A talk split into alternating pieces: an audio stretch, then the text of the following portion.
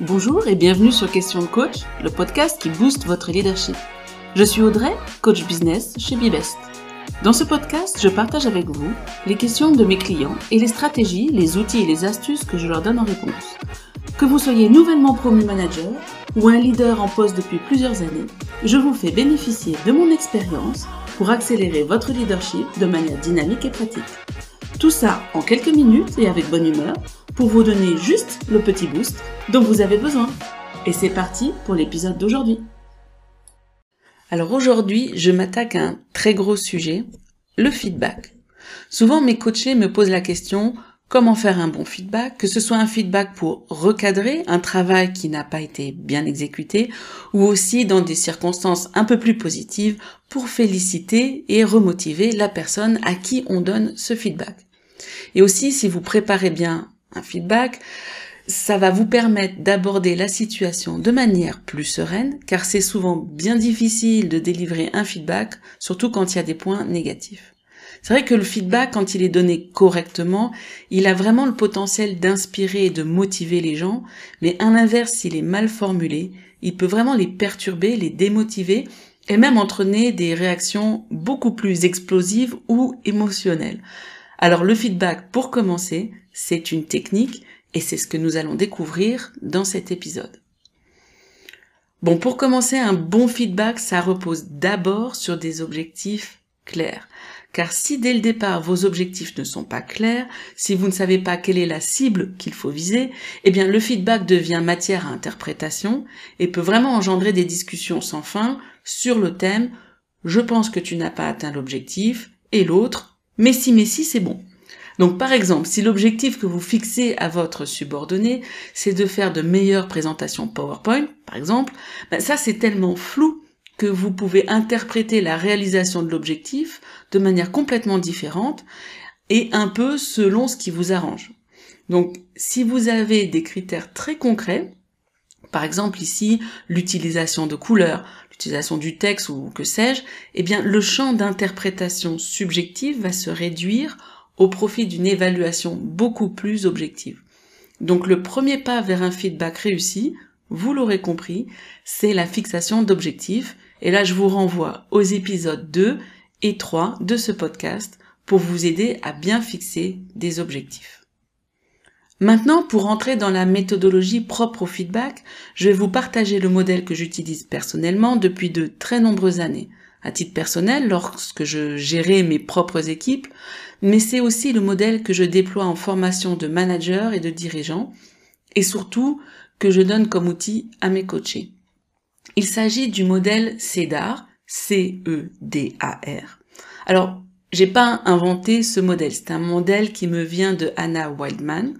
Anna est une formidable coach et formatrice dans le monde corporate. J'ai eu vraiment le plaisir de la rencontrer il y a une dizaine d'années et maintenant je collabore euh, régulièrement avec elle. Elle a notamment écrit un livre qui s'intitule Now You're Talking et je vous le recommande vraiment fortement parce qu'il contient tous les outils pour permettre aux managers d'avoir des conversations de valeur dans l'environnement de travail. Donc je vous mettrai toutes les références dans la petite fiche de l'épisode bien sûr. Donc, le modèle de feedback CEDAR, il est spécialement conçu en fait pour aider les organisations à développer une culture de feedback qui repose sur la collaboration et non pas sur une culture top-down, c'est-à-dire du haut vers le bas. Ce modèle vraiment encourage les gens à prendre davantage de responsabilités dans leur propre gestion de carrière. CEDAR, c'est l'acronyme de contexte, exemple, diagnostic, action et révision. C'est bien parce que ça marche aussi bien en anglais qu'en français. Donc étape 1, contexte. Un feedback de qualité ne se limite pas à reconnaître les objectifs accomplis ou souligner les zones de développement. Il s'agit véritablement de les gens, de les aider à comprendre comment un feedback spécifique s'inscrit dans le contexte plus large de leur performance globale et les objectifs de votre équipe ou de votre organisation. Donc pour faire ça, il est vraiment important que vous et puis la personne qui reçoit votre feedback, tout, ensemble vous réfléchissiez au contexte dans lequel cette personne travaille. Vous pouvez le faire en expliquant vous pouvez le faire, pardon, en expliquant comment et pourquoi ces objectifs et ces actions sont importantes. Par exemple, discuter des raisons pour lesquelles la performance est importante, comment elle affecte, euh, comment elle impacte les clients, les collègues, l'organisation. Vous pouvez également revenir sur les objectifs SMART qui avaient été fixés et pourquoi ces objectifs eux-mêmes étaient importants dans le contexte, dans la stratégie de la firme, de l'équipe ou pour la personne elle-même. Donc ça, c'était l'étape 1, le contexte. Étape 2, exemple. Donner des exemples de bonnes et de mauvaises performances parce que ces exemples vous permettent de valider votre feedback. Ça vous permet également de vous concentrer sur des points ce qui rend votre feedback beaucoup plus ciblé et lui donne beaucoup plus d'impact. Si vous devez discuter de choses qui ne se sont pas exactement déroulées comme prévu, vous pouvez laisser la personne prendre l'initiative et elle-même identifier ces exemples de manière à s'approprier la responsabilité des objectifs non atteints et de pouvoir induire plus facilement la troisième partie du feedback qui va s'articuler sur le diagnostic en forme de discussion. Mais à l'inverse, lorsque vous souhaitez discuter d'objectifs accomplis, de succès, il est préférable que ce soit vous qui preniez les devants parce que ça vous donne l'occasion de féliciter, de souligner les comportements utiles, le travail et les résultats positifs. Donc mon conseil en tant que coach, c'est pour rester motivant, d'essayer quand même de limiter le nombre d'exemples, un ou deux par point de discussion. Souvent, dans les cas de feedback négatif, il faut pas donner de trop grand nombre d'exemples parce que ça peut devenir accablant pour la personne qui va les recevoir un peu en rafale. Donc mon conseil aussi, c'est d'être très précis, très objectif, le plus objectif possible dans les exemples que vous donnez. Évitez de vous appuyer surtout sur des oui-dire, des rumeurs, car cela pourrait vraiment nuire à votre crédibilité et donc à la qualité aussi de votre feedback. À ce moment-là, vous avez complété les deux premières étapes, le contexte et les exemples. il est vraiment crucial de s'assurer que la personne a bien compris ce contexte et ces exemples que vous avez donnés avant de passer à la troisième étape. Parce que sinon, en fait, les étapes suivantes ne seront pas vraiment très efficaces. Donc, étape suivante, étape 3, le diagnostic. Comprendre pourquoi nous nous comportons et agissons comme nous le faisons, ça peut vraiment aider à diagnostiquer les problèmes ou les facteurs de réussite. Lorsqu'une personne comprend les raisons de sa performance, elle sera probablement mieux à même de reproduire une performance exceptionnelle ou alors à ce moment-là de renverser la vapeur sur une performance, disons, plus médiocre. Elle aura également une meilleure compréhension de lacunes dans ses connaissances, dans ses compétences qui doivent être alors comblées. À ce stade du processus de feedback, laissez votre collaborateur prendre l'initiative. Invitez-le à donner son avis sur la situation. C'est pour cela aussi que j'appelle très souvent cette étape discussion plutôt que diagnostic. Ça marche aussi, ça commence par un dé. Pour aller au bout de la discussion de diagnostic, allez-y, posez des questions ouvertes telles que qu'est-ce qui vous a conduit là? Pourquoi vous en êtes arrivé là? Comment y êtes-vous parvenu? Quelles compétences avez-vous utilisées? Vraiment, veillez à écouter activement les réponses parce que ça peut vous aider tous les deux à bien comprendre les raisons de la performance ou de l'absence de performance. La discussion, ça peut aussi vous amener à comprendre des raisons plus profondes du manque de performance. Peut-être que votre collaborateur va vous partager des problèmes relationnels qu'il a dans l'équipe ou avec le client, voire même des problèmes personnels qui vont vous aider tous les deux à identifier des moyens de remédiation pertinents. Je me souviens, j'avais eu un junior qui travaillait avec moi il y a quelques années, disons de nombreuses années quand même. Il me remettait systématiquement des mémos, un travail où il y avait beaucoup de fautes d'orthographe. Alors moi, j'avais conclu un petit peu vite, finalement, qu'il se relisait pas, qu'il qu bâclait un peu son travail, puis qu'il n'accordait pas véritablement de l'importance à la qualité du rendu final du mémo auprès du client. Mais finalement, quand j'ai discuté avec cette personne, en fait, il m'a dit qu'il était dyslexique et qu'il luttait beaucoup pour me rendre des mémos de qualité et qu'il en était surtout extrêmement stressé.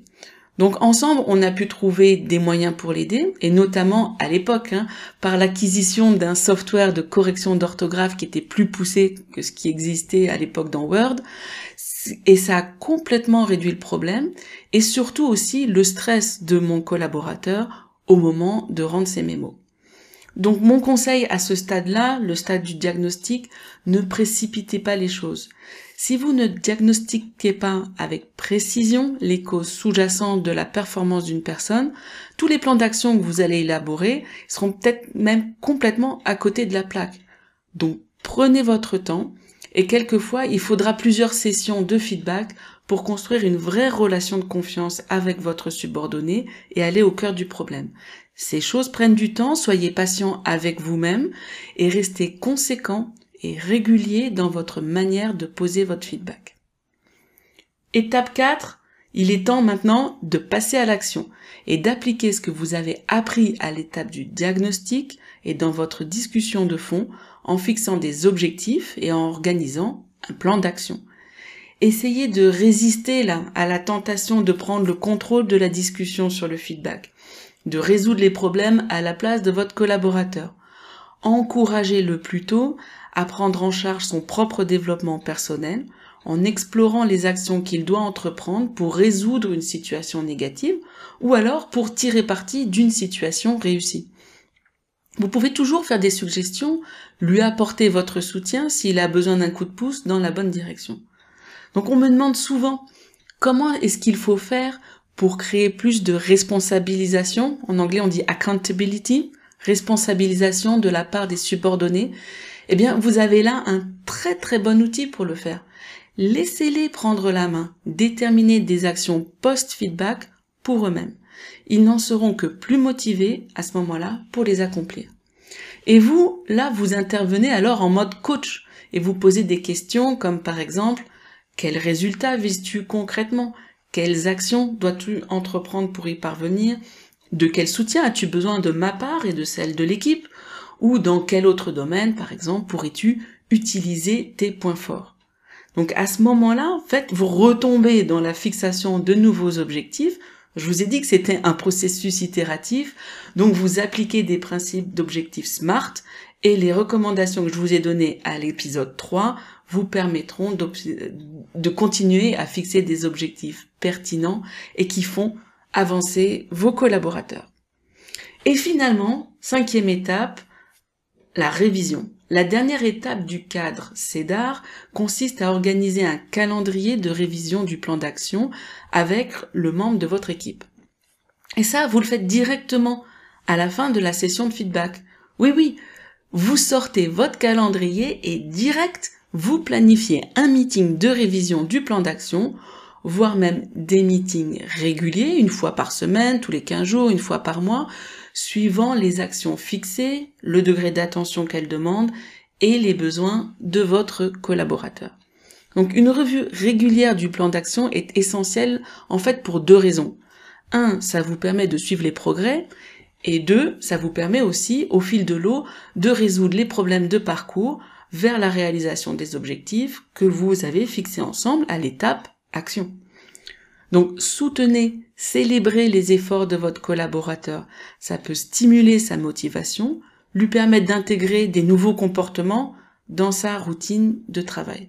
Restez également en contact avec lui au sujet de toute nouvelle opportunité qui se présente et puis qui pourra l'aider à atteindre ses objectifs. En fait, la régularité de votre intervention, Bon, sans tomber dans le micromanagement, nous sommes d'accord. Mais votre présence et l'intérêt que vous portez aux membres de votre équipe vont renforcer énormément la confiance et la responsabilisation des personnes qui travaillent avec vous. Donc ne ratez pas l'étape 5 et la révision régulière du plan d'action. Voilà, vous l'avez vu, le modèle de feedback CEDAR, c'est un cadre qui vous permet de fournir des conversations de feedback structurées. C'est un modèle qui est très participatif, qui crée une vraie discussion entre vous qui donnez le feedback et la personne qui le reçoit. Ce modèle est vraiment conçu pour encourager les membres de l'équipe à collaborer au processus de feedback et à jouer un rôle beaucoup plus actif dans leur propre développement personnel. Donc je vous rappelle très brièvement les cinq étapes du CEDAR. C'est le contexte, relier les performances du collaborateur aux objectifs plus larges de l'équipe, de l'organisation, revenez sur ses propres objectifs de performance. Eux, les exemples, donner des exemples, des preuves, des arguments objectifs de la performance ou du manque de performance pour étayer votre feedback sans créer une avalanche de reproches.